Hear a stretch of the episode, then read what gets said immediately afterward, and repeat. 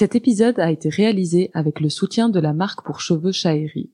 Chaheri allie recherche dans la cosmétique française et pharmacopée ancestrale méditerranéenne, revisitant ainsi des ingrédients comme le figuier de Barbarie, l'argan, l'aloe vera ou les huiles essentielles. Tous les produits sont disponibles sur chaheri.com, au Monoprix ou chez les revendeurs agréés.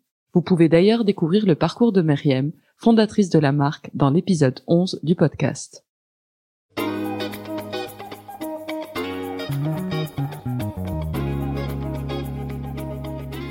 Bonjour à toutes et à tous, ici Boshra Pourti et bienvenue sur Heya. En arabe, Heya signifie elle. C'est parce que ce mot n'est pas suffisamment utilisé pour parler de réussite et d'ambition féminine que j'ai décidé de lancer ce podcast. Les inégalités et la sous-représentation liées au genre sont malheureusement une réalité, et une approche intersectionnelle ne fait qu'amplifier ces phénomènes. Chaque épisode est une conversation où j'invite une femme de culture arabe à venir partager son histoire et évoquer sa réussite. Mes invités ont toutes des backgrounds et trajectoires différentes. Elles sont journalistes, entrepreneurs, écrivaines, artistes ou encore médecins, et vous serez, je l'espère, inspirés par leur réussite. L'objectif de ce podcast est double.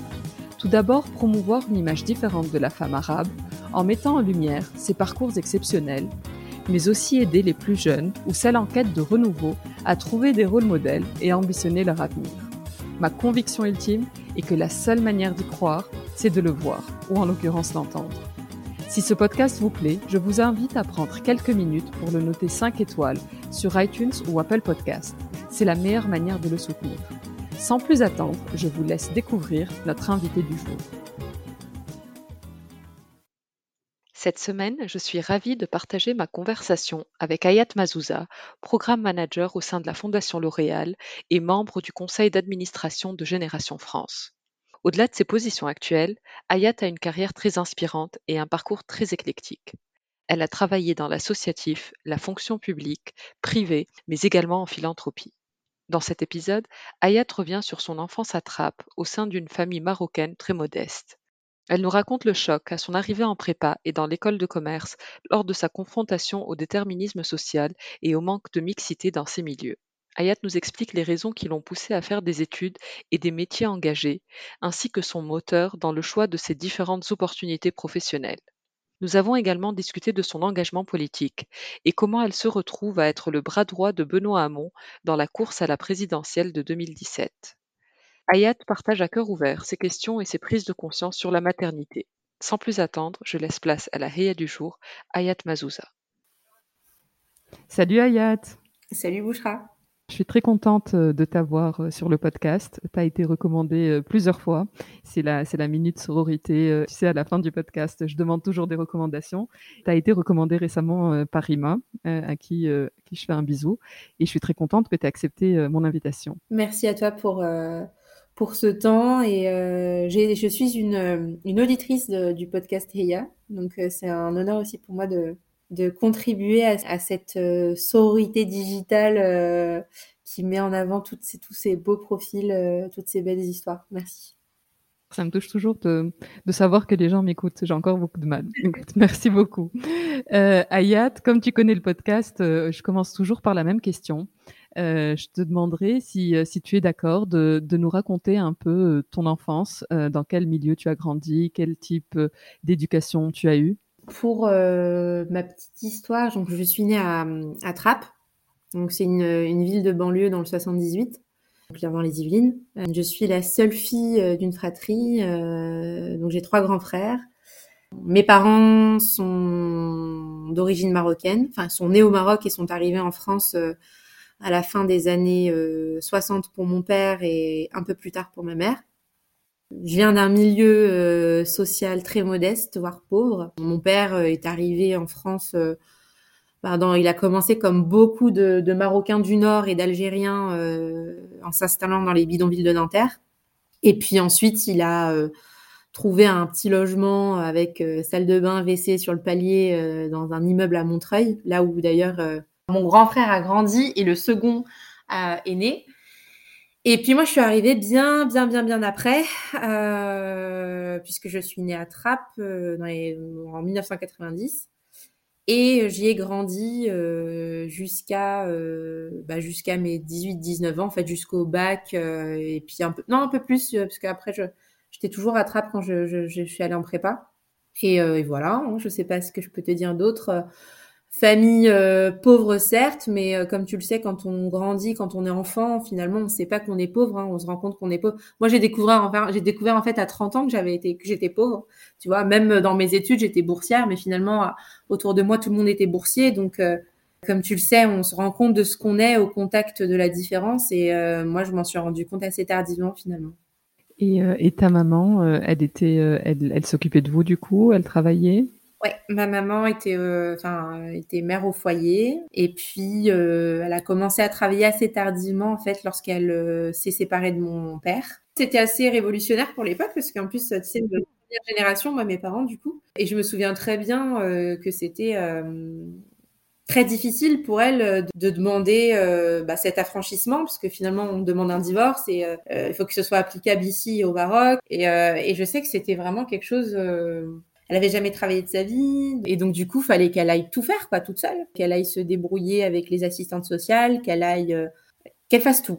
Qu'elle fasse tout. Et, euh, et donc moi j'étais encore assez petite hein, à ce moment-là hein. j'avais euh, quand ça j'avais entre 10 et 13 ans. Donc j'étais encore toute petite en vrai. J'avais encore beaucoup de, de, besoins même si bon bah pareil hein, quand tu grandis et que tu es forcé de grandir aussi très vite d'être très vite mature, d'être très vite à, à t'occuper de la maison, etc. Ben finalement, tu te rends compte que tu demandes pas grand-chose. Tu vois, moi, j'ai toujours eu, euh, je me souviens quand euh, mes frères du coup euh, nous ont présenté leur, leur, copine ou leur leur femme. Je me souviens que c'était les premières figures un peu de femmes indépendantes que j'avais autour de moi, quoi, parce que parce qu'en plus deux d'entre elles étaient du coup, enfin non non maghrébines, elles étaient françaises, françaises d'origine entre guillemets. Et donc, du coup, voilà, elles avaient un, job, une voiture, etc. Et donc, euh, moi, les premières virées shopping que j'ai eues, c'était avec mes belles-sœurs. Elles étaient jeunes, elles aussi, quand ils pensent maintenant, tu dis, mais elles avaient 18, 19 ans. Euh. et je me souviens très bien que j'avais, j'ai toujours grandi dans cette pudeur de demander, parce que je savais qu'on n'avait pas grand-chose. Et j'avais l'habitude, quand on me demandait tout le temps, qu'est-ce que tu veux, qu'est-ce que je t'achète Et, je disais, rien, rien, j'ai besoin de rien. Et les rares fois où j'avais vraiment envie de quelque chose, j'étais tellement timide de le demander que j'écrivais sur un papier. je le donnais, je le donnais à ma belle-sœur euh, parce que en fait, euh, tu intériorises ce truc de ben, on est tous un peu dans, la difficulté, même si je me considérais pas comme pauvre. Hein. mais euh, c'est juste que je pensais que ça ne se faisait pas de demander des choses. Et je, parle de cette anecdote-là parce que je trouve ça assez, c'est assez fondateur en fait, en tout cas dans ma personnalité dans mon rapport à demander des choses, tu vois, demander des trucs, euh, même des choses qui, qui te sont dues, tu vois, réclamer des choses, ça peut tout, ça peut être tout et n'importe quoi. Ça peut être au sein de la relation, euh, ta relation amoureuse, ça peut être avec tes amis, ça peut être au travail, tu vois, demander euh, une augmente, demander. Et en fait, ça aussi, pareil, c'est quelque chose que tu, tu, tu apprends très tardivement, le, truc de, ben, enfin, si tu as du mal à demander ce, que, ce qui t'est dû, c'est aussi parce qu'en fait, quand tu avais 8 ans ou quand tu avais 10 ans, voilà ce qui s'est passé. Et, ça, c'est vraiment, je trouve, les learnings les plus intéressants qu'on a quand on est dans sa trentaine ou quarantaine, c'est qu'en fait, il y, a plein de flashbacks qui arrivent et il y a plein de trucs que tu arrives à mieux comprendre que tu comprenais pas avant parce que tu étais trop la tête dans le guidon, trop dans il faut que j'ai ce diplôme, il faut que j'ai telle, telle formation. Et, voilà, là, je, je trouve qu'on arrive dans une phase vraiment très intéressante en termes d'épanouissement.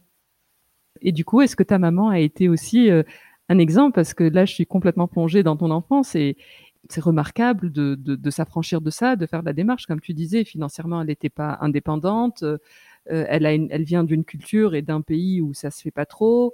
C'est aller demander de l'aide aux assistantes sociales, chose pareille, comme tu disais. À mon avis, c'est ni de la culture ni les habitudes. Est-ce que ça, a été un exemple? Est-ce que ça a été quelque chose qui t'a perturbé Enfin, comment tu as vécu un peu cette, euh, phase-là? Alors moi, ça a été euh, un des plus grands enseignements de ma vie. C'est quand ma mère m'a dit, en Dalija, tu sais, c'est la langue, le dialecte euh, marocain, elle m'a dit Daiman Littéralement, c'est en tout temps, il faut que tu mettes, donc littéralement, c'est-à-dire en tout, en tout temps, tu mets, il faut que tu aies ton argent dans ta poche, dans le sens indépendance financière. Parce que, en fait, comme plein de femmes qui ont été euh, ben, sous euh, l'influence d'un homme euh, et qui n'ont pas travaillé, qui n'ont pas, voilà, qui sont, qui n'ont pas réalisé ce qu'elles pouvaient réaliser en termes de formation, enfin d'éducation, de formation, d'emploi, bah, s'est retrouvée en fait euh, à la fin sans rien quoi. Et du coup, euh, je me suis promise de ne jamais, mais au grand jamais, dépendre de quelqu'un d'autre et, encore moins d'un homme. Et, et d'ailleurs, c'est assez intéressant parce que finalement, ça conditionne aussi les relations que tu peux avoir avec les hommes quoi que tu vois, je suis pas du tout dans ce truc de ah tiens, je veux qu'il m'achète ceci ou qu'il m'achète ça. Non, je m'achète mes propres trucs. Euh, S'il veut me faire un cadeau, ok, why not, ça me ferait plaisir, euh, à condition qu'il soit euh, bien choisi. J'espère qu'il écoute le podcast et qu'il ouais, prend note. Ouais, je lui enverrai après le lien. de ce côté-là, j'ai pas, j'ai pas à prendre. Mais bon, c'est vrai que c'est, il y a plein de choses comme ça, des figures, et la figure, la principale figure que j'ai moi, c'est celle de ma mère, oui, bien sûr. Euh, même si euh, même si euh, d'un autre côté, il y a plein de choses qu'elle ne comprend pas aussi chez moi. Tu vois, il y a toujours ce truc-là. Et d'ailleurs, c'est ressorti pas mal, euh, j'ai trouvé dans les, dans les podcasts que j'ai pu écouter. Cette, cette dualité entre ma mère, c'est tout pour moi, et en même temps, parfois, c'est une étrangère, et je suis une étrangère pour elle. Et, mais en fait, c'est ce qui rend aussi la relation très riche, très complexe et, et très belle à la fois. Et à quoi rêvait la, la petite Hayat euh, Est-ce que tu il y avait des choses qui te faisaient rêver, un job Comment t'imaginais ta vie d'adulte? Alors quand j'étais petite, j'avais envie d'être archéologue parce que j'étais fascinée par euh, l'histoire, c'était ma matière préférée. Euh, D'ailleurs, je me suis pas mal retrouvée dans l'échange le, avec Mouna Aoun sur euh, lettres et sciences humaines parce que finalement on a eu la même, le même parcours ah oui. Et voilà, j'étais passionnée de lettres, j'étais passionnée d'histoire, euh, euh, d'Égypte ancienne, de Grèce antique. Euh, tout ça, ça me fascinait. Je me disais, waouh, c'est dingue. tout, tout ce qu'on, tout, tout a un lien avec l'histoire, en fait, finalement. Et donc, je voulais faire ça, archéologue plus spécifiquement, parce que l'Égypte me passionnait. Et puis, en fait, c'est marrant, c'est assez révélateur finalement de la puissance des mots. Je me souviens que mon grand frère, une fois m'a demandé ce que je voulais faire de, ma vie. Et je lui ai dit que je voulais être archéologue. Il m'a dit, il a rigolé, il a explosé de rire. Il m'a dit, euh, ah, tu veux passer ta vie à chercher des os dans du sable. Et c'est, non, mais c'est vrai que ça peut paraître un peu, un peu con, mais en fait, cette phrase-là, mine de rien, même si là aujourd'hui on peut en rire, etc. Bah en fait, quand dans, mon petit esprit de, gamine, ben pour moi, il avait vraiment cassé le truc, quoi. Je m'étais dit, euh, ouais, en fait, c'est vrai, s'il rigole, c'est que ça doit pas être si bien. Et en fait, ben après, je suis passée à autre chose. Et je voulais euh, partager cette anecdote parce que, en tant qu'adulte, on se rend pas compte de la puissance des mots quand on s'adresse à des enfants. Et on peut briser en fait des rêves. Euh, enfin après, je me, je me suis très bien. Hein, je, tiens à, rassurer, à vous rassurer. Je, je suis, je m'éclate dans ce que je fais et je suis très heureuse de, de ce que je fais. Mais, mais quand même, ça m'avait fait pas mal réfléchir. Je me suis dit, mais faut que je fasse attention, moi, à ce que je vais dire à mes neveux et mes nièces quand ils me soumettent des idées. Euh, moi, mon frère, bon, après, voilà, il a plein de qualités. Euh, bon, la délicatesse, c'est pas forcément une de, une de ses qualités, euh, même si je vois très bien ce qu'il voulait dire. Enfin, voilà, mes frères, ils étaient très dans le concret. Comme je disais, on est dans, un milieu socialement très euh, défavorisé. Donc, eux, ils étaient plutôt en mode, faut que je trouve un job avec de l'argent. peu importe ce que c'est, limite, enfin, je suis pas en mode, enfin, la passion, c'est un luxe en fait, hein, pour beaucoup. Hein, en mode survie, bah, bien sûr. Il faut manger. Exactement. Donc du coup, voilà, c'est juste la dureté de lui aussi, ce qu'il a vécu, d'ailleurs, qui était à un autre level que, que moi. Je parle de mon, de, notre, mon frère aîné. Euh, ça s'est aussi retransmis dans sa façon de parler, donc je n'en tiens pas du tout rigueur, mais, mais voilà, je me suis dit que c'était important de, de, faire attention, de tous faire attention, toutes et tous faire attention à comment on parle aux, aux petites et aux petits voilà. Et puis après, euh, mon rêve, c'était un truc très commun. Hein, j'ai envie de te dire, tout le monde, euh, je connais pas une personne qui, qui, qui est engagée dans les sujets d'impact. Je parle au sens euh, impact positif, social, environnemental, qui voulait pas être secrétaire général de l'ONU. Moi, c'était ça que je voulais faire. Je voulais, à l'époque, je pensais que l'ONU c'était les Avengers de la paix. Euh, bien sûr, j'ai aussi euh, revu la copie euh, depuis puisque j'ai grandi, donc je sais clairement que c'est pas du tout ça.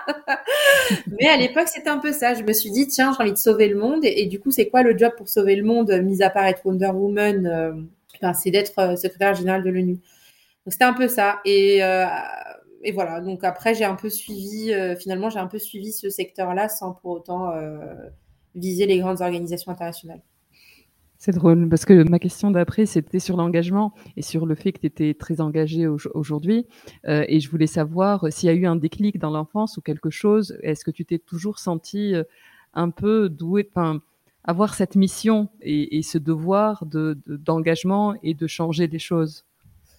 Ouais, ben en fait, euh, si je refais l'histoire courte de mon parcours, moi, comme je te disais, j'ai fait mon bac à, à, Trappes, donc un bac économique et social. Et après, en fait, complètement par hasard, j'avais un prof qui, euh, qui m'a dit Ouais, tiens, en fait, t'as un, bon, as un bon niveau. Euh, est-ce que tu as pensé au prépa? Je savais pas du tout ce que c'était qu'une prépa. En last minute, il m'a aidé à faire mes dossiers, j'ai candidaté, etc. J'ai fait une, une hypocagne. Euh, cagne et cube, enfin, tu vois, c'est une classe préparatoire littéraire, donc en sciences humaines. Et donc, c'est plutôt du bon niveau. c'était une, une prépa parisienne. Et en fait, déjà, ça, c'était le premier choc que j'ai eu. Au-delà du choc que tu peux avoir en termes de niveau, c'est-à-dire que voilà, tu passes de la première de ton lycée à, à des moyennes euh, entre, euh, ouais, comme, entre 8, 8 9, tu, commences à te poser des questions. Euh, c'est même pas ça le, le, plus gros choc que j'ai eu. Moi, c'était un choc culturel. En fait, je me suis retrouvée avec des fils et des filles diplomates, des gens qui étaient issus de lycées français dans, voilà, tu vois, dans plein de pays différents, donc des lycées internationaux. Et, euh, et, je me suis rendu compte là que, ouais, en fait, tout le monde ne vivait pas comme moi, quoi. Tout le monde euh, ne faisait pas 1h30, 1h40 de trajet aller et retour pour aller en prépa. Tout le monde euh, n'avait pas un job étudiant à côté les samedis et dimanches. Tout le monde n'avait pas... Enfin, voilà, quoi. Enfin, tu vois, les différences culturelles, notamment en termes de milieu social, tu vois, c'est moi, ça a toujours été plus le prisme social que ethnique qui m'a qui m'a vraiment frappé, je trouve. Et, donc, du coup, j'étais tout le temps en fait en permanence dans des stretches euh, entre ma vie, euh, ma vie familiale euh, et avec mes amis de, voilà de ma vie modeste versus l'environnement académique avec des gens qui clairement n'ont manqué de rien. En tout cas, je parle financièrement. Et, je me suis dit que et je me disais en fait quelque part, voilà, ça, ça nourrissait un peu ce sentiment pas d'injustice parce que tu peux pas reprocher aux gens d'être bien nés euh, versus euh, ceux qui sont nés dans de moins bonnes conditions mais un sentiment d'injustice au regard des déterminismes un peu euh, le en me disant bah en fait pourquoi ces personnes-là elles peuvent faire ceci et d'autres non mmh. et, et, donc j'ai toujours eu ce petit truc et puis et puis les années sont passées j'ai eu la chance d'intégrer une grande école une business school donc là en l'occurrence c'était l'EDEC donc quick bam, je pars euh, à Lille, je m'installe. Pareil, je découvre encore un autre monde, le monde des grandes écoles. Euh, tu vois, moi, je, je, je, l'ai dit d'ailleurs, il y a pas longtemps, je suis intervenue parce que j'étais marraine d'une soirée à l'EDEX, qui est très marrant d'ailleurs. Et donc j'arrive et je, et je, leur dis, bah en fait, euh, moi, un des, un des trucs qui m'a le plus marqué quand je suis arrivée à l'EDEX, c'est que j'avais jamais vu autant de blonds de toute ma vie. Ils ont tous rigolé. Mais en fait, c'est, ouais, bah en fait, oui, parce que en vrai, derrière cette anecdote marrante, qu'est-ce que je dis? C'est qu'il y a un vrai sujet de problème de mixité euh, sociale, ethnique dans les écoles dans lesquelles j'ai grandi.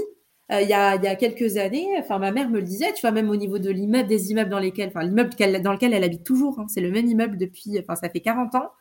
Avant, il y avait vraiment beaucoup plus de diversité. Il y avait de tout. Et, ce que tu, et, du coup, moi, quand je, je, suis sortie de, je suis sortie de Trappe, je suis arrivée en prépa, puis après à, à EDEC Business School, je me dis, waouh, ah ouais, en fait, euh...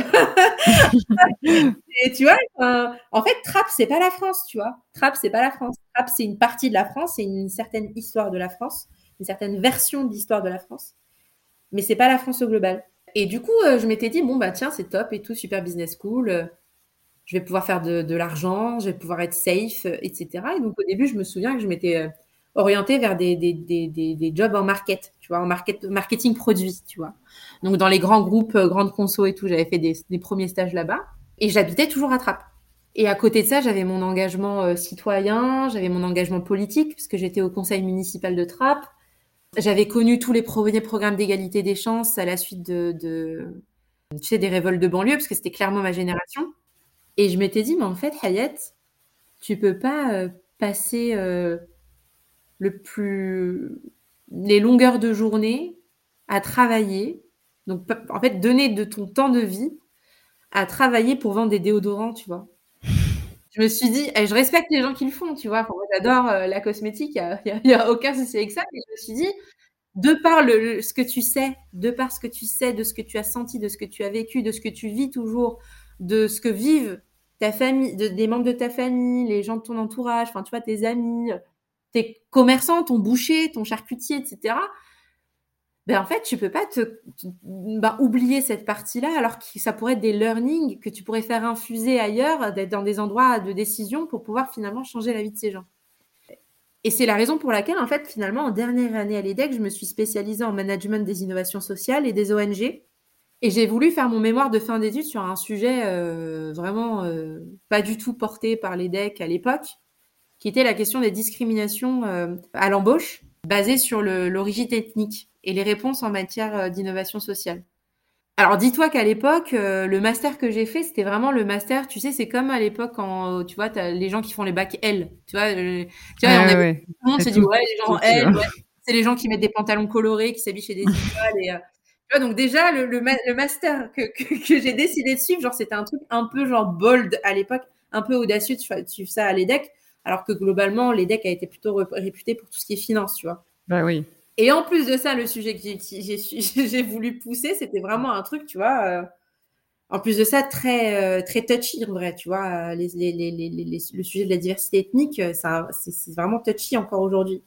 Et il se trouve que j'ai eu le prix du meilleur, meilleur mémoire de, de fin d'études. Trop bien voilà, donc j'étais, assez enfin, stupéfaite et, euh, et en même temps euh, vraiment très contente. Je me souviendrai toute ma vie d'avoir emmené d'ailleurs ma mère. Tu vois, je crois que c'était une des la seule d'ailleurs petite petite maman avec son petit voile euh, à l'EDEC Business School. Tu vois, c'était un truc de fou. Et avec ce mémoire du coup qui était un beau moment pour moi. Tu vois, je me suis dit mais en fait, c'était la première fois que je me suis dit en fait, quand tu suis les choses qui te tiennent à cœur, quand tu, tu, travailles sur des choses, euh, des sujets qui sont en lien avec tes valeurs, bah finalement, tu peux aussi donner le meilleur de toi et, ça, et ce meilleur-là peut être reconnu.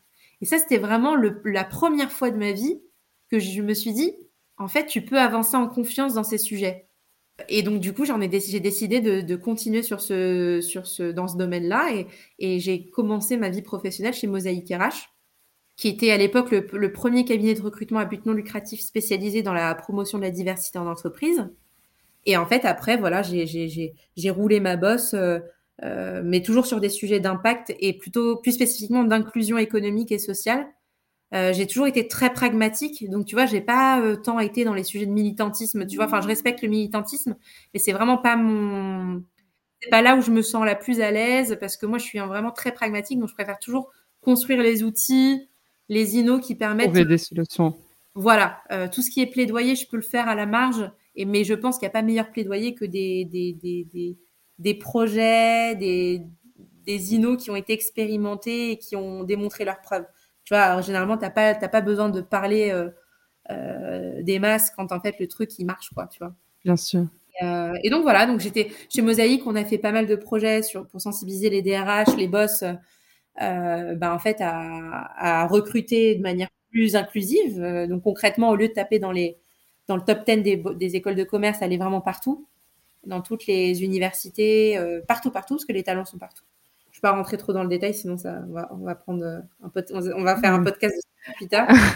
et voilà. Et puis après, donc je suis partie chez, euh, chez le BCG et euh, au Boston. Juste avant, avant qu'on, avant qu'on, qu'on détaille ton CV et on couvrira ça parce que c'est hyper intéressant.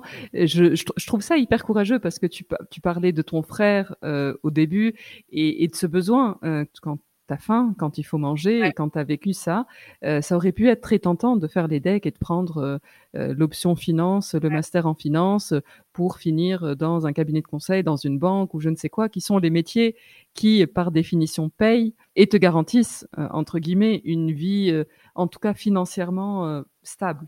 Euh, et je dis pas que c'est le bonheur et que c'est la réussite ou quoi que ce soit, mais euh, et je trouve ça hyper courageux. C'est bien que le, le, que ton que ton mémoire ait été euh, récompensé et reconnu, mais tu as quand même fait la démarche avant et c'était pas gagné d'avance. Non, c'était pas gagné d'avance, mais en fait, tu sais ce que je me suis dit?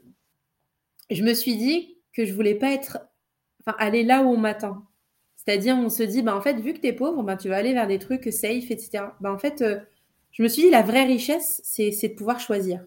Tu vois Et je me suis, j'ai surtout, enfin, moi, ma logique, c'est de me dire, euh, ma mère, elle n'a pas choisi, tu vois. Alors ouais, euh, j'ai pris un prêt, hein, j'ai un prêt étudiant que je rembourse encore aujourd'hui, tu vois. Euh, j'ai commencé dans des jobs qui payaient franchement mal, tu vois. On va, on va pas se mentir, tu vois. Des, jobs avec du sens, généralement, c'est pas ceux qui payent le mieux. Non, bah oui. Au début, en tout cas. Et, et en fait, je me suis dit, mais en fait, au-delà de, de ça, qu'est-ce qui, ouais, qu'est-ce qui, est plus intéressant, qui est plus passionnant, qui est plus libérateur que d'avoir le choix de sa vie, tu vois? Absolument. C'est ça en fait, et c'est ça que je me suis payée en, allant dans une grande école. C'est pas euh, de, de, faire finance, tu vois. C'est pas ça en fait. C'est de pouvoir choisir. Et, et j'étais intimement convaincue que euh, faire de l'argent, c'est une conséquence, mais c'est pas une fin en soi si tu suis de tout ton cœur les choses qui sont en phase avec tes valeurs et qui te passionnent et qui en plus de ça euh, font du bien aux gens, parce que ça, moi je suis très euh, voilà, spirituelle au sens large du terme, euh, forcément ça va, ça va aboutir à des choses positives et forcément tu ne seras jamais dans le besoin à la fin. Et, j'encourage chaque personne qui, peut, enfin qui écoutera ce podcast, qui se dit ouais euh, c'est un peu idéaliste. Non, c'est pas idéaliste en fait, tu vois. C'est à un moment donné, fais les choses, fais-les avec sérieux, sois exigeant, exigeante en l'occurrence, bouge, rencontre un maximum de personnes et tu verras que en fait, oui, c'est possible de, suivre euh, les sujets qui te passionnent et en même temps d'arriver à remplir ton frigo et mettre ta famille à l'abri. Tu peux le faire. Je, moi, je suis évidemment complètement d'accord, mais je trouve que c'est souvent une réflexion qui arrive à la trentaine, une fois. Je trouve que c'est hyper mature d'avoir eu déjà cette réflexion et, euh, et ce recul sur les choses en, étant très jeune, parce que parce qu'on parle encore une fois du moment des études où tu avais euh, une petite vingtaine. C'est vrai. Euh, après, euh, je pense, comme je te le disais tout à l'heure, que il y a certaines conditions de vie, certaines choses qui, qui, qui t'arrivent qui te font grandir, tu vois, très vite. Moi, en fait, je considère pas avoir eu d'enfance vraiment, tu vois.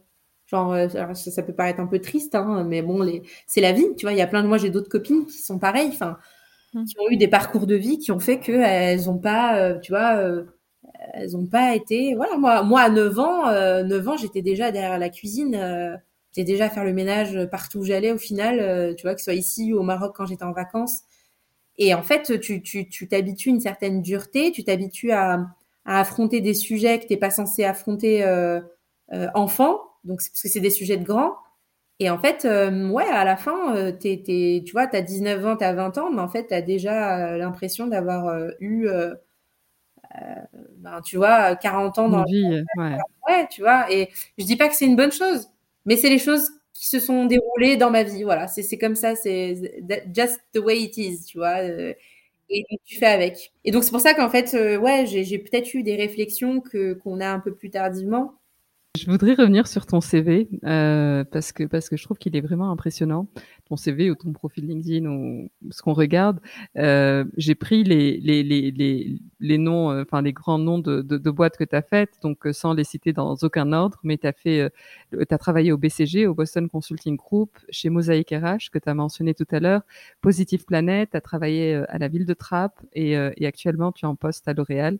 Donc je suis personnellement impressionné par la diversité et le et, à quel point euh, ce parcours est éclectique. Euh, on a euh, de la fonction publique, privée, de la philanthropie. Enfin, il y, a, y a, un mix de tout. Et je voulais savoir, est-ce que ça a toujours été des choix? Est-ce qu'il y avait un plan de carrière? Ou est-ce que c'est des opportunités qui sont arrivées et que tu as suivi un peu le, le flot de ce qui a t'arrivait, de, tes connaissances, de ton réseau, euh, des opportunités que tu avais? Euh, Alors c'est un peu des deux. Euh, et heureusement, j'ai envie de dire, parce que je crois que c'était euh, Twain qui disait qu'il n'y a pas plus triste euh, que d'avoir sa trajectoire clairement définie, parce que finalement, tu laisses peu de place à l'imprévu et en fait, c'est l'imprévu qui fait émerger des opportunités et qui finalement euh, te fait davantage grandir et t'épanouir. Donc ouais, c'était un vrai mix des deux. Moi, ma ligne de ma comment dire mon, fil directeur, c'est c'est de de suivre les projets qui me permettent d'avoir l'impact le plus significatif dans la vie des gens. Voilà, c'est en gros moi mon, à la fin de ma vie, j'ai pas envie de me dire ah bah tiens, j'ai cumulé combien de millions, j'ai envie de me dire bah globalement, grâce à moi en partie, parce que c'est toujours, on est toujours avec des équipes, on est toujours, voilà, c'est toujours un conglomérat de plein de choses en même temps. Mais globalement, j'ai contribué à faire en sorte que X nana ait accès à un job, X euh, mecs ont eu accès euh, à un job où on crée leur business ou et ont pu faire du coup des projets, vivre et fonder leur famille, etc. C'est un peu ça mon, mon, vraiment mon driver. Et du coup, je me suis dit, ok, mais ton impact, euh, comment, enfin, comment tu peux mener des actions avec pertinence, pas déconnecté de la réalité, adapté aux besoins des parties prenantes? Et du coup, je me suis dit, bah, en fait, il faut savoir qui sont les parties prenantes, comment elles fonctionnent, quelles sont leurs cultures, quels sont leurs challenges, leurs besoins. Et donc, je me suis dit, bah, en fait, euh, voilà, j'avais commencé par l'associatif et j'ai énormément appris au contact des équipes, mais aussi des, interlocuteurs qu'on avait. Tu vois, tu, dialogues avec des ambassadeurs, tu dialogues avec des, patrons de boîtes, avec des DRH, avec des directeurs de com, avec des directeurs RSE.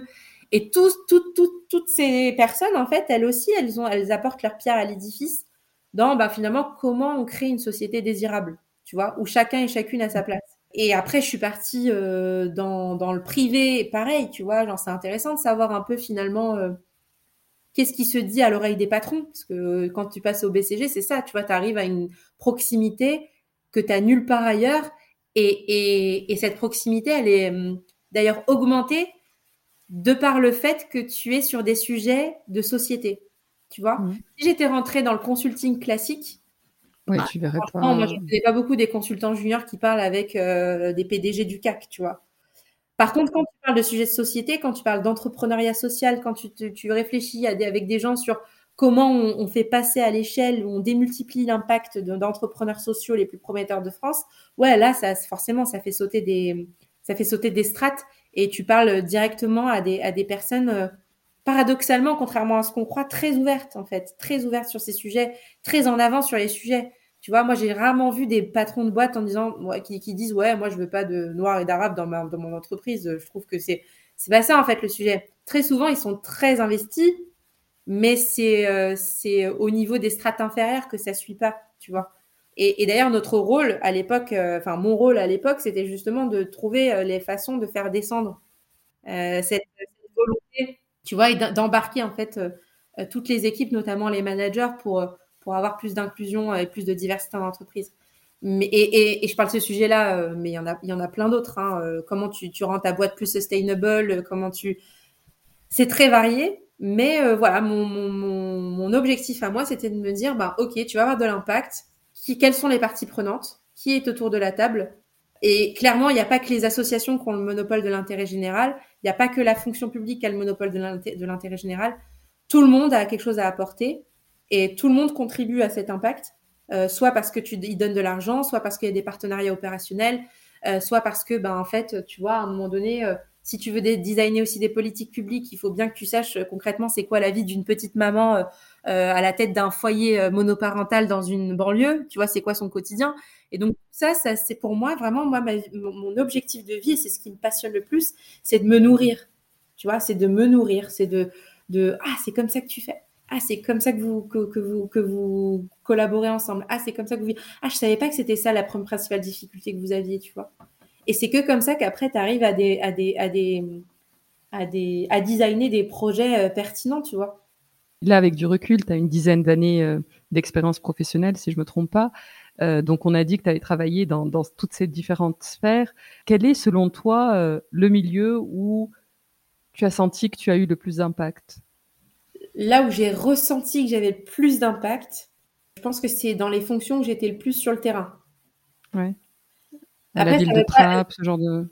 Ouais, après, ça ne veut pas forcément dire que j'avais le plus d'impact, mais c'est là où je ressentais, parce que j'étais en prise en direct avec le terrain, avec euh, ce qu'on appelle dans le jargon euh, les bénéficiaires, mais en fait les, personnes, quoi. J'étais au, contact de la vie des gens, et euh, bah, j'avais des gens, et tu vois, j'ai encore des gens parfois qui m'envoient des messages aujourd'hui, même sur Insta, qui me disent, mais tu te rappelles pas de moi, mais c'est grâce à toi que j'ai eu mon premier job. Et donc du coup ben là voilà où j'en suis. Enfin et c'est trop marrant parce que genre j'ai des petits fans mignons tu vois genre j'ai des fans des gens tu vois peu importe ce que je poste qui vont liker parce que parce que c'est moi et pas tant d'ailleurs pour le contenu du post et, euh, et, et tu veux rappeler peut-être quel était ton, ton, ton rôle euh, à la ville de Trappes? Alors, à la ville de Trappes, j'étais directrice du développement économique, de l'emploi et de l'insertion. Donc, j'avais euh, en gros à ma charge le, le, le, développement économique. Donc, au niveau d'une ville, c'est vraiment le, le, commerce de proximité. Donc, en fait, c'est ton boulanger, ton, ton boucher, c'est le marché. Tu vois, euh, on a tendance à l'oublier, mais le premier lieu de socialisation dans les villes, c'est les marchés, euh, avant toute chose. Et c'est un milieu qui est très dur, euh, mais aussi très très beau parce que ben voilà, c'est des gens, c'est à la force de leurs bras et et, euh, et donc voilà. Donc j'avais j'avais tout le volet économique, j'avais le volet euh, euh, tout ce qui est implantation de nouvelles entreprises sur le sur le territoire, j'avais euh, la direction de la pépinière d'entreprise. Donc là, on est plutôt sur des, des, des projets de jeunes entrepreneurs euh, sur le territoire qui, voilà, ils veulent s'en sortir, ils montent leur boîte. Et j'avais aussi le volet insertion. Donc, euh, je dirigeais le service d'insertion euh, de la ville de, de Trappes. Donc là, on était plutôt sur de l'accueil, euh, accompagnement CV, l'aide de motivation, s'enregistrer sur Pôle Emploi et des démarches administratives pour des populations qui sont plutôt vulnérables. Hein. Hein, généralement, euh, c'est pas le cadre CSP+ qui va pousser la porte de son service emploi de la ville. Hein. On est vraiment sur sur des, personnes qui sont parfois réfugiées. On est sur des, femmes seules. On est sur voilà. Donc c'était des sujets. c'est du dur mais euh, c'est vrai que euh, c'est vrai que ça peut paraître moins glamour. Ouais, ça peut paraître moins glamour que, que, que d'autres jobs qui sont plus fancy, tu vois. Genre, des fois, d'ailleurs, on comprend même pas trop l'intitulé de poste des gens. c'est là que c'est le plus impressionnant. voilà. Mais, mais en fait, euh, tu vois, si un mec, tu lui fais, tu, tu, tu, te bouges pas les fesses pour qu'il ait son autorisation rapide de, de travaux, ben, son business, il, il s'ouvre pas. Et si son business s'ouvre pas, il se retrouve dans la merde et, et il peut pas euh, donner, enfin, il peut pas faire les courses pour ses, pour sa famille, tu Bien vois. Sûr.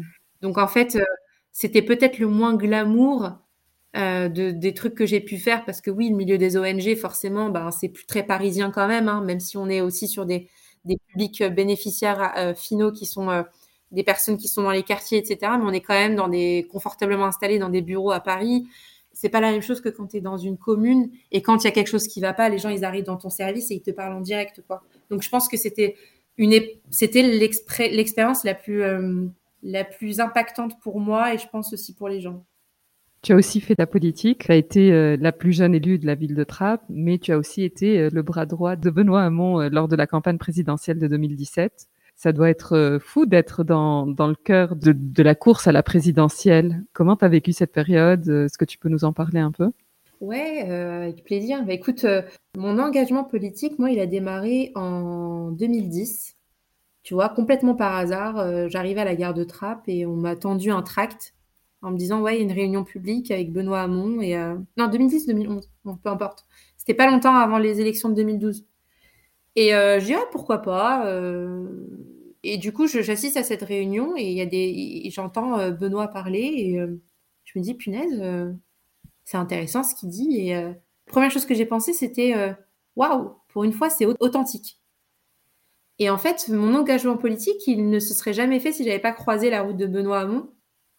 Et d'ailleurs, je me suis jamais considérée comme engagée politiquement au sein notamment du PS à l'époque, mais j'étais pour moi engagée juste aux côtés de Benoît. Tu vois, c'était Benoît. Et d'ailleurs, j'aurais pas fait d'autres présidentielles que celle de Benoît. J'ai jamais eu euh, une appétence, enfin, pour le, la politique partisane.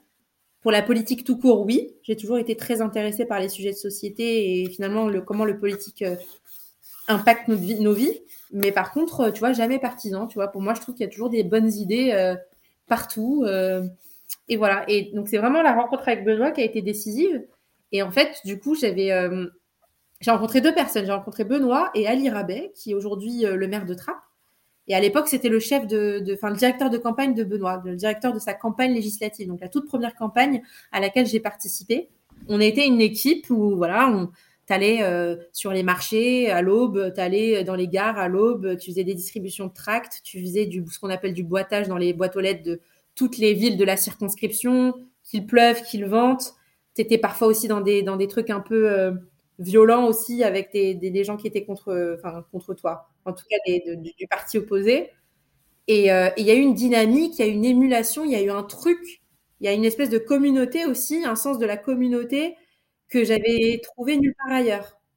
Et, c'était quelque chose qui me stimulait. Je me suis dit, waouh, ça, ça, ça envoie. Il y a, y a c'est, ouais, ça peut être violent, mais il y, a de, y a de la dynamite et de la dynamite positive, quoi. Et les gens se battent pour des idées et pour finalement une façon de vivre, tu vois. C'est pas juste euh, de la politique politicienne. Et je parle vraiment de la politique au niveau local. Moi, je trouve vraiment que les campagnes les plus intéressantes et ce qui se fait de plus intéressant, c'est au niveau local, c'est pas au niveau, au niveau national.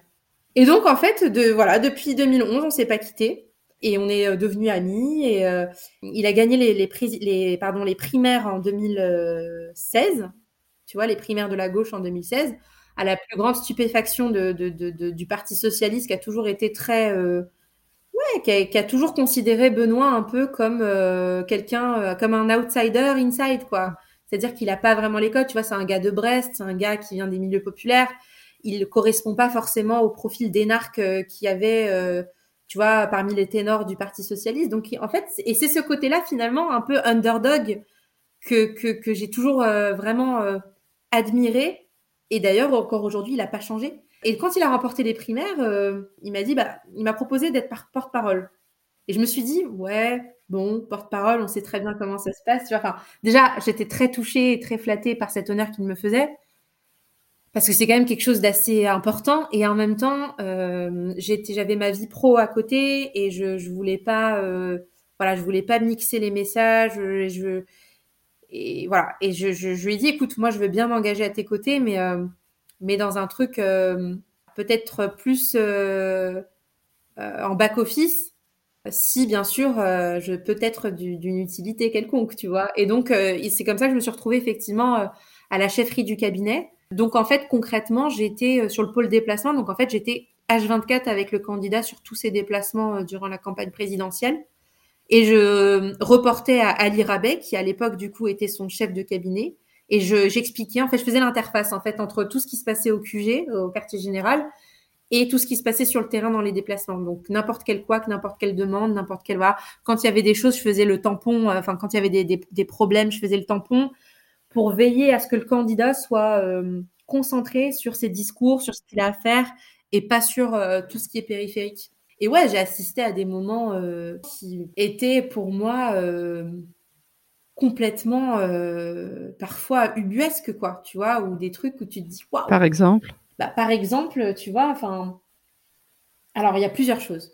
La première chose, c'est que tu vois, moi, on m'a toujours dit, ouais, les politiques sont tous les mêmes. Tu vois, quand j'allais sur le terrain, euh, essayer de sensibiliser les gens, en leur disant, faut venir voter, etc.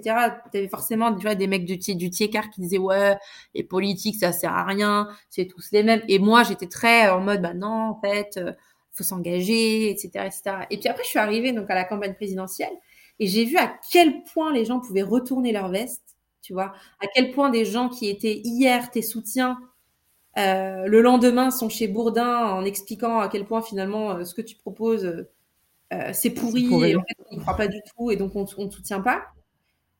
Que du coup, je me suis rappelé ce que me disaient les mecs au quartier. Je me disais, ouais, en fait, finalement, c'est pas complètement. donc il y avait ce côté-là. Bah, bienvenue dans la politique, ouais, j'imagine. Ouais, voilà, c'était violent, tu vois, c'était violent et, et, je me suis dit, waouh, en fait.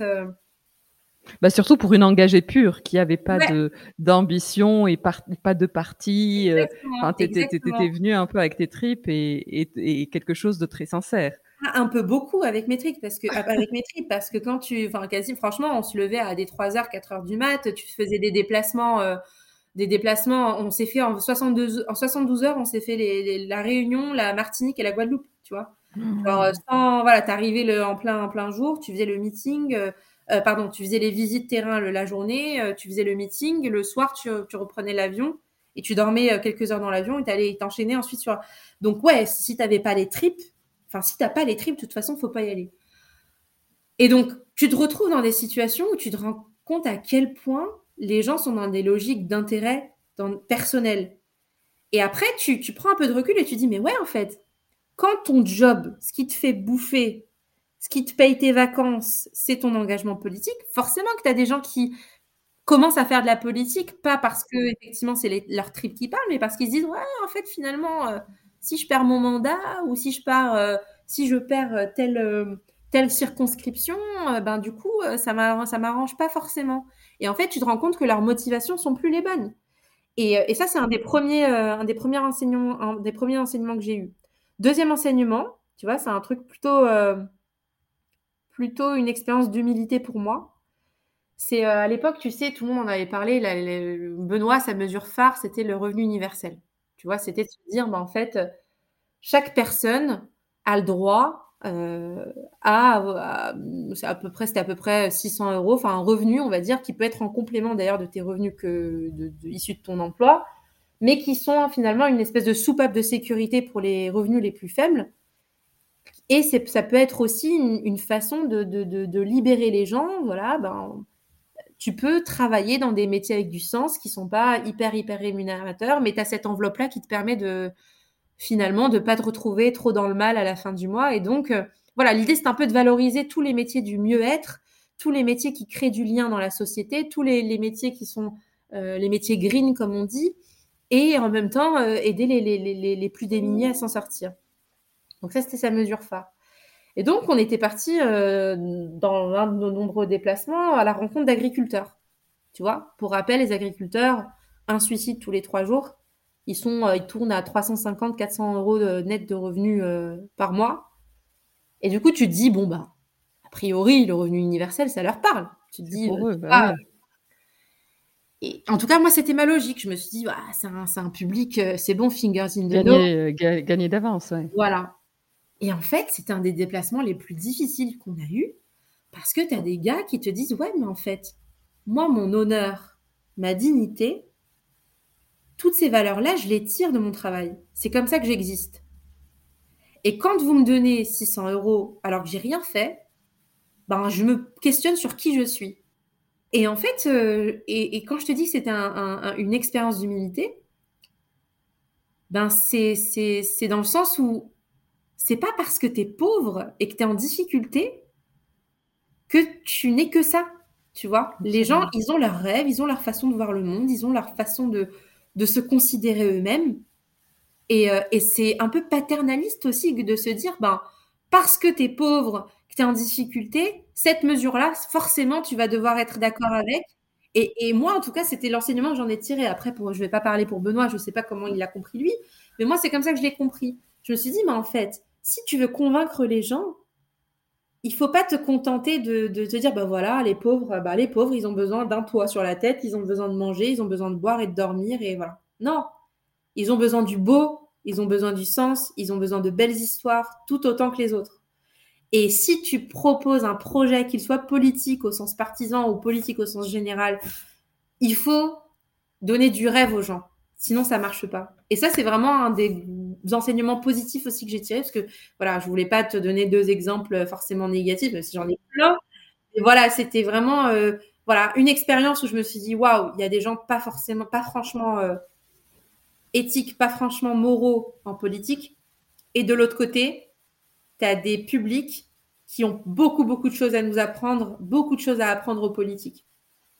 C'est fou, c'est ouais, hyper inspirant. Et, et, aussi, ça rappelle ce que tu disais aussi au début, l'importance du terrain euh, et de connaître les gens au-delà d'une fiche où euh, tu as leur euh, job et, et, tu en déduis que euh, ils vont adhérer à telle ou telle réforme. Euh, ils ont une histoire et ils ont, ils ont, ils ont des choses à dire qu'on devrait passer du temps euh, pour les comprendre au-delà d'une euh, d'un fichier Excel ou je sais pas trop euh, une fiche qui a été préparée par X. C'est valable exactement et c'est valable pour les agriculteurs tout comme tu vois un autre exemple qui m'a vraiment choqué à l'époque tu vois c'était quand on était du coup dans les dom le principal concurrent local c'était le, le rassemblement, rassemblement national. C'était même pas c'était même pas l'intermédiaire ouais. oui et tu te dis, mais attends, enfin, tu vois, dans la logique, euh, quelqu'un qui est pas trop trop politisé, qui comprend pas trop les logiques, euh, voilà, les, les, les, chiffres, etc., sans rentrer dans les, dans les chiffres, bah, tu te dis, mais la plupart, ils sont, ils sont noirs. Comment ils peuvent voter Rassemblement National? Mais c'est vrai, les gens, c'est très simple. Ils disent, bah, tu peux pas voter pour un parti xénophobe et raciste. Ouais, mais c'est que tu pas compris, en fait, les choses. Dans les dom-toms, il y a des taux de chômage qui sont deux fois supérieur au taux de chômage le pire que tu trouves ici en métropole dans les quartiers, notamment dans le 9-3. Mais tout le monde s'en fout. Tout le monde s'en fout. Personne calcule les, personne calcule les outre-mer. Mayotte, c'est catastrophique la situation là-bas. Tout le monde s'en fout. Les gens, quand je dis c'est catastrophique, c'est que les gens commencent à se taper avec des machettes. Tout le monde s'en fout. Sauf que là où le Rassemblement national a été super smart, c'est qu'ils ont dessiné un rêve, ils ont parlé de, de, dignité, de souveraineté, d'un job pour tout le monde. Et ça, c'est des choses qui, qui, parlent en fait à, ces publics-là, tu vois, et d'ailleurs qui neutralisent complètement le passé, euh, euh, enfin le passé, c'est pas le passé, mais euh, dire le passé colonial. L'histoire, oui. Et en même temps, toutes ces prises de, ces prises de parti xénophobes et, franchement racistes. Mais parce que à côté, ben voilà. Et, ça, pareil, c'est un, un, enseignement aussi à tirer, c'est que ouais, le terrain nous dit des choses. Et moi, je regrette franchement le fait que qu'on ne capitalise pas suffisamment sur toutes les initiatives et tout ce qui se dit dans le terrain, tu vois. Euh, tu le vois au niveau local, tout, comme au niveau national.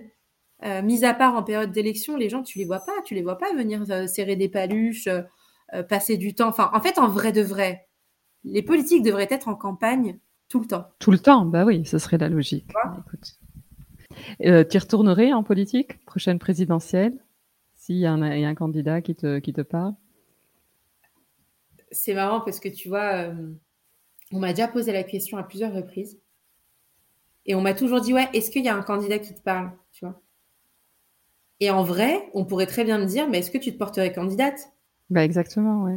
non, mais c'est Enfin, c'est pas quelque chose que je souhaite, mais, euh, mais, mais rien que dans la façon de, poser les mm. questions, je trouve qu'on a toujours été très limitant et limité de par ce truc où on se dit finalement la politique c'est aux autres tu vois? Mais quand tu vois le truc from the inside, ils sont pas beaucoup plus intelligents que nous. Hein. Absolument pas, absolument pas. Bienveillants, enfin c'est limite l'inverse. Et, euh, et, en fait, je pense que chacun, chacune en vrai, chaque Français, chaque Française devrait se poser la question tiens, est-ce que je ferais un bon président, une bonne, bonne présidente? Et à partir de ce moment où tu essaies de, de, un peu démocratiser cette question, tu rends les possibles euh, plus nombreux vraiment, c'est pas, c'est pas par rapport à ta question en spécifique, c'est juste quelque chose que je, je me suis toujours dit, en fait, à chaque fois quand on parle d'engagement politique, c'est que on projette toujours euh, cet engagement sur, euh, sur les autres, tu vois? On est toujours en mode, ben tiens, on va soutenir des gens. C'est vrai, c'est vrai. On est, on est, beaucoup moins dans ce truc, bien tiens, euh, pourquoi on créerait pas une liste, en fait? Pourquoi on s'organiserait pas, tiens, 2027, c'est dans pas si longtemps que ça? Pourquoi on ferait pas un truc entre toutes les nanas qui sont passées chez Heya et on ferait notre propre liste? Parce que on se dit que on pourrait avoir du poids, on pourrait, je sais pas moi, on pourrait pondre des, notes, on pourrait euh, proposer des, des, des, mesures à intégrer dans le cadre d'un programme présidentiel, ou alors on pourrait défendre, soutenir une candidate, euh, une Heya Girl, une Heya Woman dans les, aux législatives en se disant, bah, ça ne nous convient pas, ben venez, on se lance, tu vois. Et en fait, je trouve que on n'a pas suffisamment euh, ce truc de se dire, bah tiens, c'est possible. Et, et à tort, parce que franchement, le niveau, euh, on l'a. le savoir-être, on l'a. Euh, le réseau, on l'a de plus en plus.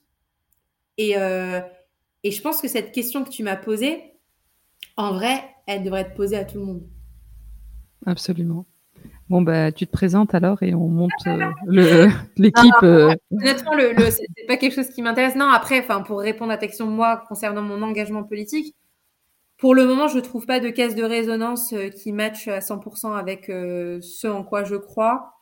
Tu vois, là, euh, la Hayat d'aujourd'hui n'est plus celle qui, qui n'est plus celle d'hier qui donnerait, qui se donnerait corps et âme pour un parti. c'est plus du tout ma façon de voir les choses. Par contre, je suis à fond pour tout ce qui est initiative citoyenne et rééquilibrage du rapport de force entre les politiques euh, partisans et, la société civile. Tu vois, je suis intimement convaincue que qu'une grosse boîte, même une grosse boîte, peut avoir beaucoup plus d'impact euh, qu'un parti politique de par ce qu'elle peut engager comme euh, comme comme changement. Et tu parlais de que la que la Hayat de 2017 n'est plus la même. Tu es devenue maman. Fait la transition toute faite, tu sais. Euh, tu es devenue maman depuis, euh, depuis un peu moins d'un an. Euh, je voulais parler un peu de la maternité, parce que je trouve que c'est un sujet euh, évidemment euh, d'actualité pour moi, mais je trouve que c'est un sujet qui est assez intéressant, et, et parler de transmission, etc., mais peut-être de maternité, et savoir comment tu as vécu la maternité? Est-ce que c'était aussi un rêve de petite fille de fonder une famille et d'être dans ce modèle classique entre guillemets? Et comment tu as vécu ce changement? Enfin c'est quand même un, gros, un gros milestone dans une vie, c'est une nouvelle vie qui commence. Comment tu as navigué euh, dans tout ça? Bah écoute, euh... moi j'ai jamais rêvé d'être mère.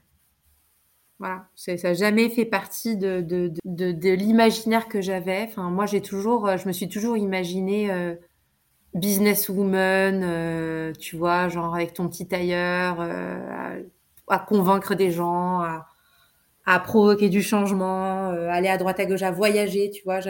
J'ai jamais. Euh, et d'ailleurs, très marrant parce que c'est aux antipodes complets de, de ce qu'on projetait sur moi, tu vois. Et encore plus quand j'allais, quand je, comme je disais, je passais tous mes étés au, au Maroc. Et en fait, euh, là-bas, tout le monde s'en fout en fait des études que tu fais. En, tout cas, moi, je parle dans, mon milieu, enfin mon, mon, mon cercle familial. Tu vois, ils savaient pas ce que je faisais. D'ailleurs, ça leur venait même pas à l'esprit de me poser la question, tu vois de me dire bah, de, bah tiens tu fais quoi comme étude? Qu'est-ce que tu voudrais faire plus, plus tard non? T'es es, souvent finalement euh, essentialisé à ta condition de femme euh, de, de, génitrice enfin tu vois de, de, de et, et, et, pas de euh, qu'est-ce qu'il y a dans ton cerveau et qu'est-ce que tu peux faire pour, pour les gens dans, la, dans qu'est-ce que tu peux faire pour le monde tu vois et euh, j'ai toujours navigué aussi avec ce, ce, ces deux trucs tu vois genre encore aujourd'hui tu fais des tu peux faire des super présentations, des super euh, meetings avec des gens hyper calés, euh, de très bon niveau et tout. Mais après, tu vas faire ta soupe. Euh, mine de rien, il y a des trucs que tu fais toujours. Alors, sur la maternité en particulier, moi, j'ai vraiment, j'ai jamais, tu vois, j'ai même hésité à. Ça a été longtemps euh, une réflexion. J'ai très longtemps hésité à, faire un enfant euh, pour plein de raisons différentes. Euh, notamment parce que je suis très euh, sensible euh, au climat social dans lequel on évolue et surtout au climat tout court. Les, sujets de réchauffement climatique, enfin les rapports, je les lis tous, enfin et je me dis mais en fait euh, et encore aujourd'hui, hein, tu vois, mon fils, je suis très fière et très heureuse de l'avoir avec nous, mais euh, je me dis euh, des fois, je me dis mais quand je vois l'actualité, je me dis mais est-ce que j'ai bien fait? Parce que est-ce que dans dans 30 ans tu pourras te balader dans les jardins en été, tu pourras sentir certaines fleurs, est-ce que tu pourras voir certains animaux, est-ce que et c'était plus dans cette considération. Enfin, il y en avait deux, deux, considérations. Il y avait le côté est-ce que je vais pas me perdre en faisant un enfant, dans le sens par rapport au, regard de mes ambitions. Chose euh, déjà très euh, touchy hein, à, dire hein, quand tu es d'origine marocaine, euh, enfin de culture arabe tout court, et que tu parles d'ambition, c'est presque un gros mot, franchement. Hein, ça dépend les milieux sociaux. Enfin, je pense que voilà, ça, ça, moi je parle, vraiment du milieu social populaire marocain. Je parle pas de du milieu social bourgeois où effectivement, t'as, t'as, voilà, t'as des nanas qui ont fait des carrières depuis des années. Moi, je parle vraiment du volet social populaire où euh, quand même une femme, bah, une femme, c'est censé être à la maison, faire des enfants et, et voilà. Et encore dans les quartiers, même dans les quartiers, hein, en banlieue, t'as encore beaucoup ce schéma qui se reproduit. Est-ce que tu partageais tes réflexions avec ton entourage, euh, avec ta mère, euh, avec ton entourage familial ou? Pas du tout. Pas du tout. Je le faisais pas parce que euh, ça paraissait, enfin tu vois, ça paraît presque contre nature en fait, tu vois. Et, je, et, et en fait, à un moment donné, euh, ta maman, elle est ce qu'elle est, tu vois. Elle-même, mmh. elle est, elle a intégré des normes, euh, des normes patriarcales euh, qu'elle reproduit sans s'en rendre compte. Tu vas pas changer ta maman à 60 ans, à 70 ans. Et, et au contraire, avec l'âge, alors à l'adolescence, oui, à l'adolescence, il y a eu pas mal de clash. Et puis plus tard, tu te rends compte qu'elle est elle-même en fait victime de plein de choses. Et tu te dis qu'en fait, tu vas pas lui ajouter de la, la, la, de la, sou de la souffrance en, essayant de la challenger sur un, paradigme dont elle n'est elle-même pas l'autrice, tu vois. Et euh, donc non, j'en ai jamais parlé. Euh, même si je pense que je parais, enfin, je pas, je parais, c'est je suis la féministe de la famille, tu vois, je suis la nana, euh, ouais, mais non, en fait, j'en fais un si j'ai envie d'en faire un, j'en fais pas si j'ai pas envie d'en faire, j'en fais deux ou j'en fais douze, enfin, c'est des affaires de personne. Mais, mais ouais, non, je, pendant longtemps, j'ai hésité. Et, euh, et j'ai détesté être enceinte aussi. Enfin, moi, je fais pas partie de ces nanas qui sont ah c'est fabuleux, je me sens c'était pour moi c'était euh, horrible. Enfin, tu vois, si je pouvais avoir le produit fini euh, sans le process, mais moi je signe à 100%. Et pour plein de raisons d'ailleurs aussi culturelles et religieuses, tu vois, parce que là, quand je te parle de produit fini, tu peux aussi très bien te dire, ouais, tu sais, t'as des nanas qui font recours à, tu vois, des mères porteuses dans certains pays, dans des trucs comme ça, pour des raisons euh, éthiques. Enfin, moi ça, ça me correspond pas et tout, mais donc voilà. Mais s'il y avait un autre moyen, mais moi je foncerais parce que voilà, j'ai été, très malade pendant plusieurs mois. Euh, même la fin, elle était horrible. L'accouchement, euh, franchement, euh, c'était loin d'être une partie de plaisir. Et, du coup, en fait, cette maternité-là, elle a été aussi vectrice de plein de, de, de, de prises de conscience pour moi, de cette intersectionnalité dont je suis le fruit, tu vois, entre milieu social, défavorisé et aujourd'hui favorisé, tu vois, parce que tu as le truc où tu en parles de transclasse, euh, voilà. Femme d'origine marocaine en France, femme originaire d'un quartier en France, femme au milieu d'hommes, puisque j'ai que des frères, fille d'un couple issu de la première génération d'immigrés, euh, divorcés, enfin il y a plein de choses en fait, il y a plein de couches, plein de choses qui me traversent.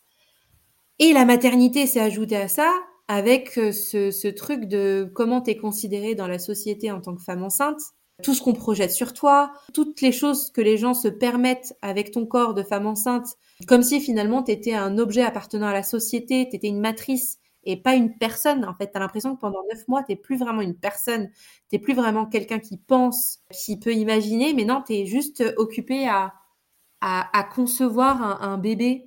Enfin, c'est pour toutes ces raisons-là que j'ai pas trop aimé en fait ce process parce que ça m'a ramené à, tout ce dont j'ai essayé de me défaire pendant des années, c'est-à-dire ce truc de m'identifier en tant que nana, en tant que ouais, en fait non, je suis un esprit en fait, je suis un esprit traversé par plein de choses, j'ai plein de choses à dire, j'ai plein de choses à proposer et le truc de me ramener tout le temps, tu vois, euh, à cette condition de femme, de, d'utérus, de, de, vagin, de tout. Enfin, non, mais c'est vrai parce que c'est ça les. Oui, bah bien sûr, ouais. Et ben, ça a été pas vraiment euh, agréable pour moi, tu vois. Et, euh, et je sais très bien que c'est pas quelque chose qu'on entend très souvent chez les femmes, même si la parole se libère de plus en plus. T'as des podcasts, t'as des trucs, euh, voilà, sur.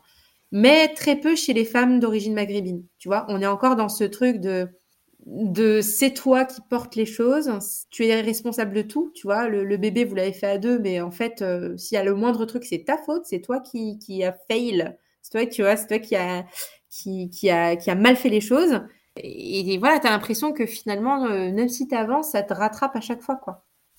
Absolument, absolument, et merci de partager ça, parce que je trouve que c'est hyper important d'entendre... Euh, ce genre de discours parce que je trouve que c'est hyper culpabilisant et je sais pas comment tu l'as vécu mais parce qu'on entend que des histoires positives et que je sais pas mais je suis pas sûre qu'il y ait beaucoup de femmes qui aient des histoires de maternité autres qui soient à 100% positives, je trouve que c'est hyper culpabilisant. Et tu te dis, mais pourquoi ça devrait être le meilleur moment de ma vie? Je devrais être au top de ma féminité, de ma beauté, de ma purpose, enfin de, plein de trucs. Et donc merci, ouais, merci de partager ça. Bah écoute, euh, c'est c'est normal. Enfin, tu vois, surtout sur le le postpartum, c'est pas une partie de plaisir.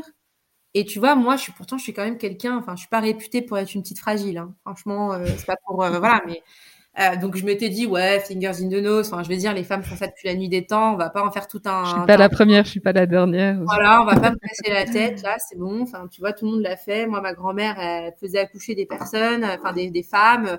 Elles avaient deux trois bouts de ficelle et ça allait très bien. Et en fait, le truc, tu te le prends en pleine figure. Ah bah euh, moi, la, phase la plus difficile pour moi, c'était l'allaitement.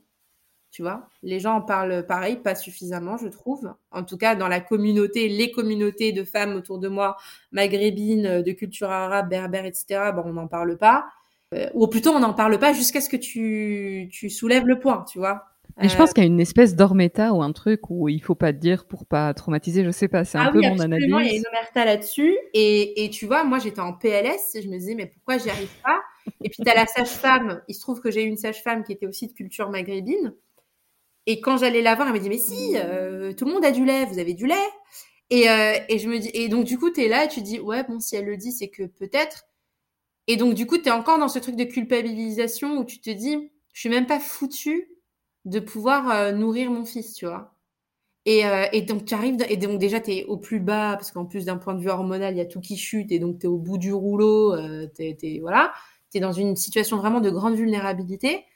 Et à cela, euh, à, ta, à côté de toi, des gens qui sont pas forcément aidants, quoi, tu vois. Et tu te dis, mais pourquoi? Ça se trouve, en fait, quand tu grattes, tu vas te rendre compte qu'elles sont aussi passées par là, mais elles entretiennent, malgré elles, encore une fois, ce paradigme euh, à la sauce patriarcale où on se dit, ben, la femme, c'est la femme déjà, il n'y a pas des femmes, c'est la femme, et elle est censée pourvoir aux besoins primaires de son bébé, et elle n'a, pas à avoir de, de, de, de défaillance ou si elle a une défaillance, bah, elle est, euh, bah, elle est un peu achetée à la poubelle, quoi. Elle est, euh, elle est out et, et, voilà. Et on va pas se, on va pas réfléchir de, de manière collective à comment euh, lui faire du bien. Et, et, et ça me mène à un dernier point. Et après, tu, tu, tu, tu verras si, alors à toi de voir après ce que tu veux en faire. Mais parce que je sais que je suis très bavarde là-dessus, sur, sur tout d'ailleurs. mais le dernier point, c'était, tu vois, un truc dont j'ai pris conscience aussi après avoir donné euh, la vie à mon fils, c'est que, euh, tu vois, moi, on m'avait fait, c'est pas qu'on m'avait fait croire, mais tu vois, j'avais un imaginaire aussi de la femme enceinte euh, maghrébine et la femme qui accouchante maghrébine. En me disant, tu vois, j'avais vu des vidéos, des trucs en mode, ben, tout le monde s'occupe de toi. On va, tu vois, chez nous, il y a un plat qui s'appelle fissa, donc ma mère me l'a fait, certes, mais tu vois, globalement, on te dit, ben, pendant 40 jours, on va te, toi-même te materner. Le mois d'or, ouais. On va prendre soin de toi, on va, et ça se fait beaucoup d'ailleurs encore au Maroc. Mais en fait, quand je te parlais d'intersectionnalité, ça a aussi son, son, côté négatif où en fait, tu te rends compte que tu es une femme maghrébine, mais tu es une femme maghrébine en France. Ouais. Avec euh, la culture individualiste, avec euh, ta maison qui est loin de celle de ta mère, euh, ou de celle de tes tantes, ou voilà, parce que parfois même d'ailleurs, la plupart de tes tantes sont au Maroc. Elles sont pas là, ouais. Elles sont pas là, elles sont pas là. Pareil pour tes cousines. Et en fait, tu découvres la solitude. Pour le peu que tu sois expat ou que, enfin, voilà. Et, en fait, tu te rends compte que tu es toute seule. Et, donc, tu es censé être euh, au max et tu ne l'es pas du tout parce que tu es toute seule. Parce qu'en fait, tout le support système que tu es censé avoir, euh, qui est le fruit aussi de cette belle culture qu'on a chez nous et je crois qu'il est assez commune à plein de pays euh, arabes, euh, même Moyen-Orient, bah en fait, vu que tu es dans des pays en Europe, bah tu l'as pas ce support système. Et, j'ai trouvé que c'était très euh, regrettable. Et je me suis dit, punaise, je suis quand même, tu vois, j'ai quand même un bon job, j'ai quand même un mari aidant, etc. Et je me suis, et j'ai pensé vraiment, enfin, j'ai jamais, je me suis jamais autant sentie en connexion avec le reste des femmes du monde qu'au moment où j'ai accouché, parce que je me suis dit, j'ai de la chance. Il y en a qui n'ont vraiment rien, personne. Parfois, elles sont même accouchantes euh, seules dans le sens où elles ont fui des violences conjugales et elles se retrouvent dehors. Et, et, euh, vraiment, c'était un, pareil, c'était très important pour moi en termes de, de, de, prise de conscience, de connaissance, de, de savoir aussi. J'ai énormément lu, j'ai énormément euh, regardé de vidéos, etc. Et, et j'ai vraiment pris conscience du fait que, ouais, t'es un esprit et tout, mais tu es aussi une femme. Tu vois, c'est un peu paradoxal par rapport à ce que je t'ai dit tout à l'heure, c'est-à-dire, ouais, il faut se décoller de, de ce truc essentialisant en tant que femme. Ouais, mais en fait, on est les deux en même temps. Ouais, merci d'avoir abordé ça, parce que c'est pas des sujets, euh, comme tu dis, dont on parle, et, euh, et on a souvent euh, que la version euh, un peu dorée. euh. Qu'est-ce que tu dirais à la Hayat enfant? Qu'est-ce que je dirais à la Hayat enfant? Euh, Je lui dirais que tout passe. Parce que euh, il y a des moments qui sont difficiles, mais il y a des moments qui sont aussi très beaux. Mais que ce soit le beau ou le moins beau, euh, tout passe. Je lui dirais aussi de, profiter de chaque instant. Parce que, comme je te le disais, j'ai pas eu forcément euh, une enfance de, de rêve. Et j'ai grandi trop vite. Et du coup, j'ai toujours été obnubilée par le temps. Tu vois J'ai toujours... Euh, c'est aussi pour ça que, tu vois, je fais... J'ai toujours voulu faire un milliard de choses à la fois. Parce que je pense en permanence au temps. Le temps qui fuit, le temps qu'on maîtrise pas, euh, la vie qui passe. Et j'ai pas beaucoup de temps, j'ai pas beaucoup de temps, il faut que je fasse ceci, il faut que je fasse ce, je fais pas assez, je suis pas assez. Et en fait, c'est bien parce que c'est aussi ce qui a fait que j'en suis là où je suis aujourd'hui. Mais en même temps, j'ai eu très peu de moments où j'ai profité, tu vois. J'ai eu très peu de moments où, tu vois, genre, j'ai jamais vraiment fait la fête. J'ai jamais, euh, j'ai jamais été légère, en fait. Cette légèreté, voilà, insouciante. Voilà, j'ai jamais été insouciante, en fait. J'ai jamais, euh, ouais, j'ai jamais suivi des choses juste parce que, ben tiens, pourquoi pas Non. Et tu vois, je le retrouve encore aujourd'hui dans mes, j'ai des travers où tu vois, je veux toujours tout verrouiller, je veux toujours tout cadrer. D'ailleurs, j'ai ri, hein. je me suis, je me suis fait rire moi-même euh, quand je t'ai envoyé. Enfin, tu vois, on a échangé un peu avant ce, ce, ce talk là, enfin ce, ce, podcast. Et, euh, et, juste après, je t'ai envoyé un, un, un message un récap. ça avec des points en te disant bah voilà ce à quoi j'ai pensé en termes de plan pour euh, et je me suis dit mais meuf qu'est-ce que tu fais?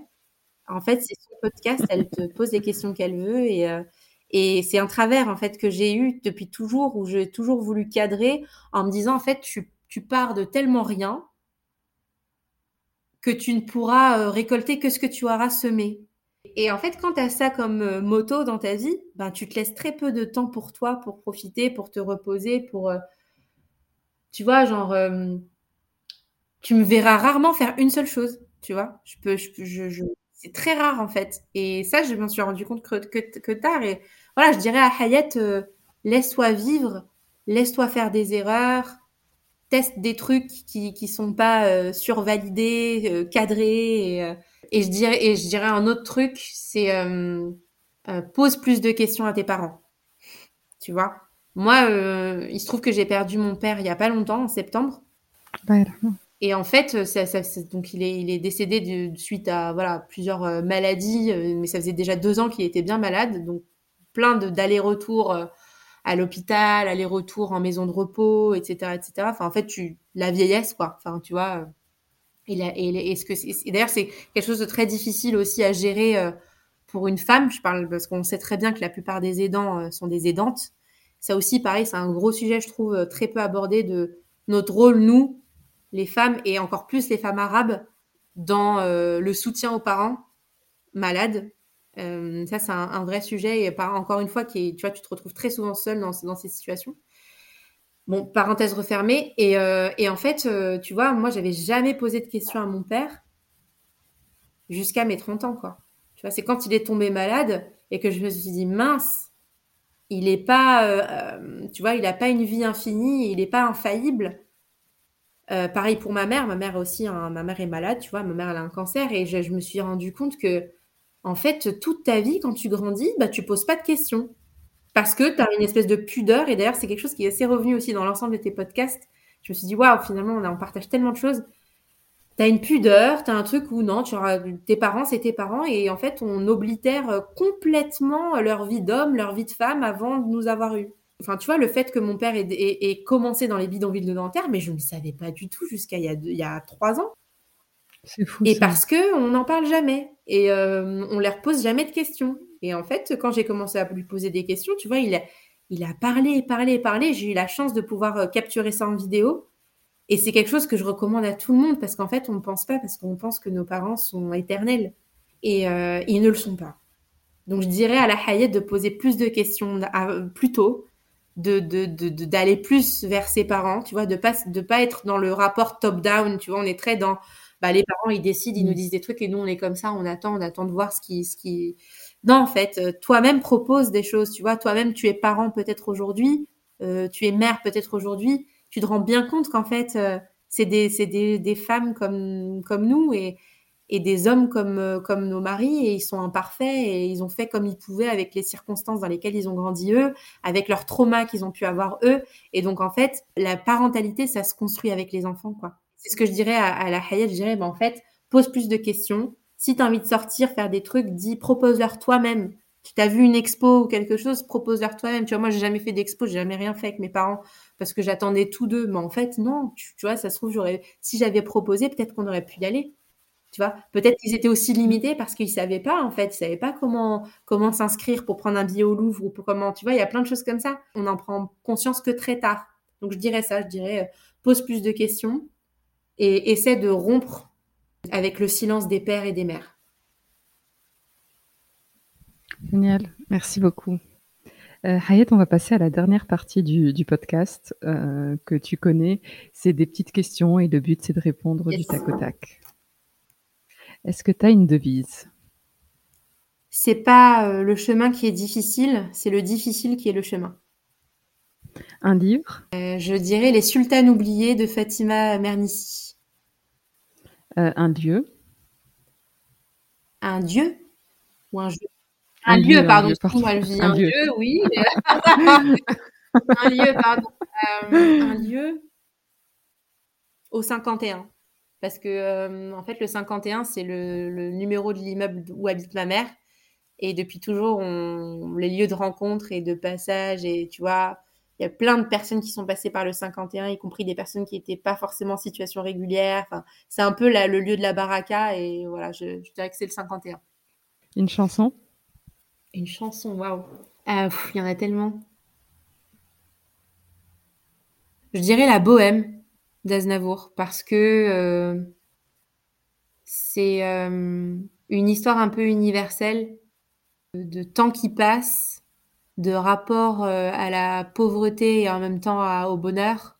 C'est une aventure collective de cette chanson et c'est une ouais c'est une mélancolie aussi, une tristesse euh, des beaux jours qui sont passés qui ne reviennent plus.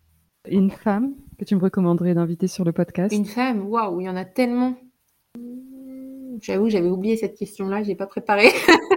Attends, je réfléchis. Euh, une femme à inviter sur le podcast?